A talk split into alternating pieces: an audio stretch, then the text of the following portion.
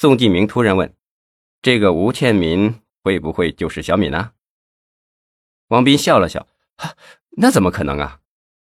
宋继明指了指汪斌的额头：“汪队，你这个队长是怎么当的？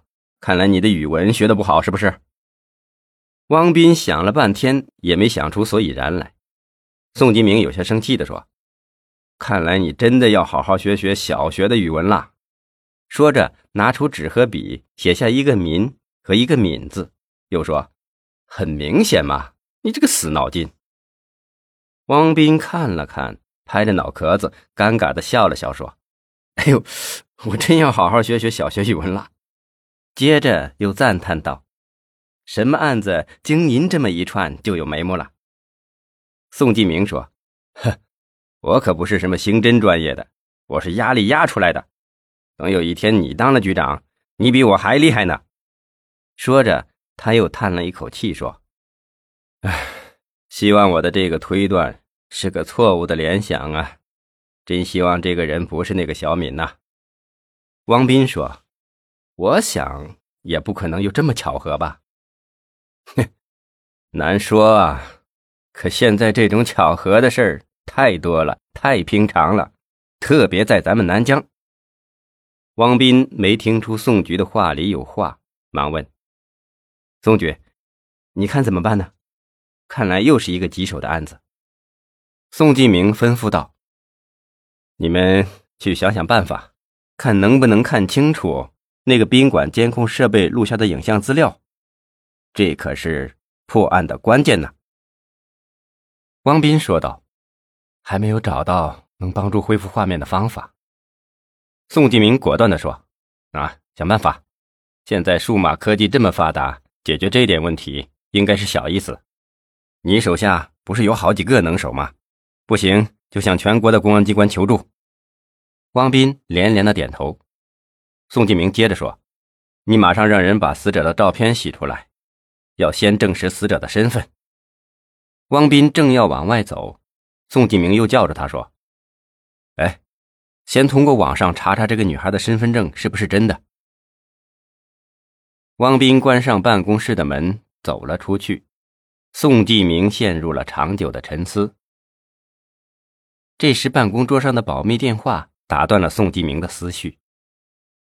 宋继明抓起电话。一听是省厅刑侦局一处洪强处长的声音。宋局，我们省厅下判的专案组准备明天去南疆。宋继明忙问：“明天？我们还没准备呢，专案经费至今还没批下来。来了，总不能让你们这些专家和我们一起过苦日子吧？”洪强笑了笑，开玩笑的说：“你们南疆的公安不会天天喝稀饭吧？要知道，你们南疆是什么城市啊？”搞得怎么像是八年抗战一样的生活了？要真是这样，我们只要你们管饱就行，大米饭就俘虏也行。现在还没这么惨，可是如果破不了这些大案，我看今后连稀饭怕也喝不上喽。洪强在那边说：“你不会这么悲观吧？你不相信我们的能力，可要相信一句话呀。”宋继明忙问：“什么话？”乌云遮不住太阳，正义最终战胜邪恶。宋继明笑了，那当然相信，这是真理吗。说着，突然想起了小敏，忙问：“洪处，上次你和池书记在花都国际娱乐城见过那个叫小敏的女孩子吧？”“是啊，不是让你尽快找到她吗？”“可是没找到啊。今天在南岳宾馆发现了一具女尸。”我预感很有可能就是这个小敏，你给认认吧。等一会儿我让汪队通过网上把照片发给你，你看看。好啊，宋局，你这么一说，我也感觉到这个应该是小敏。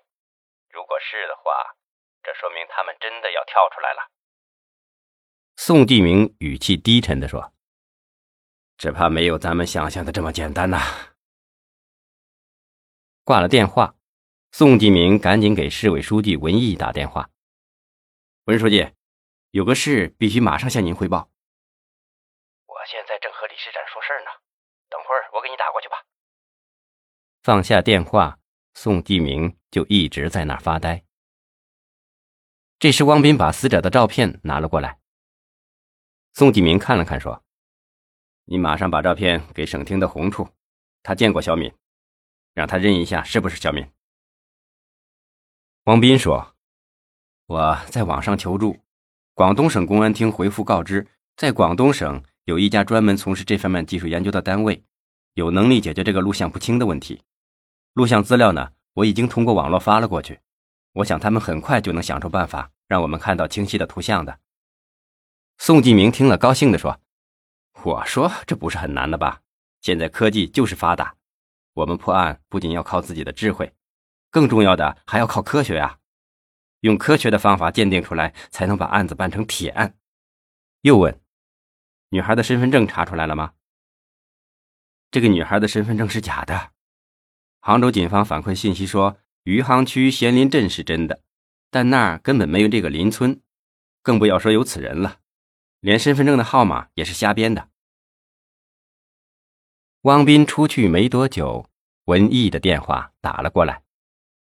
宋继明把省厅专案组明天来南疆的消息和用于办案的专项经费没批的事情，一一的向他做了详细的汇报。宋继明说：“昨天在您办公室被老书记一通臭骂，把经费的事给忘了。这下好了，经费没批下来，可省厅专案组的通知明天就下来了。”总不能影响办案吧？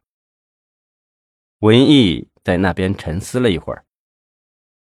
这件事等开完会再批也来不及了。你是知道的，经费的事我是不好插手，但也不能就这么让他们为难呐。这样吧，我先从市委办公经费中借你十万，帮你救救急吧。你们尽快协调，等批下来再还上，总可以了吧？宋继明高兴地说：“那可好了，也只能这样了。”说罢又叹了一口气：“文书记，你看，这可是银都全省乃至全国的公安队伍中都没有发生过的事啊！像这样不正常的事情，却在咱们南疆发生了，真是史无前例呀！”文艺没有接他这个话茬，只是问：“昨天你们公安局派人到市政府大院，把两个上访的代表抓走了？”宋继明忙说：“这事儿我不知道，不可能吧？我们怎会把上访的群众抓起来呀？”文艺保持着应有的警惕：“该不会是又有人做了什么手脚吧？”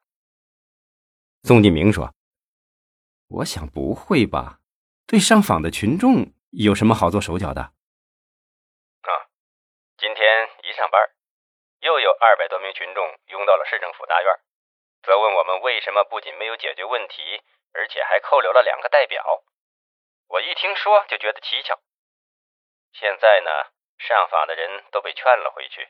你抓紧时间查查，到底是不是你们公安局的人把人带走了？宋继明刚刚放下电话，手机就又响了，一看是家里的号码。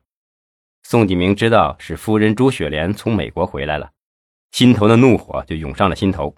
不温不火的问：“怎么样，从美国回来了？那十万美金都花完了吧？”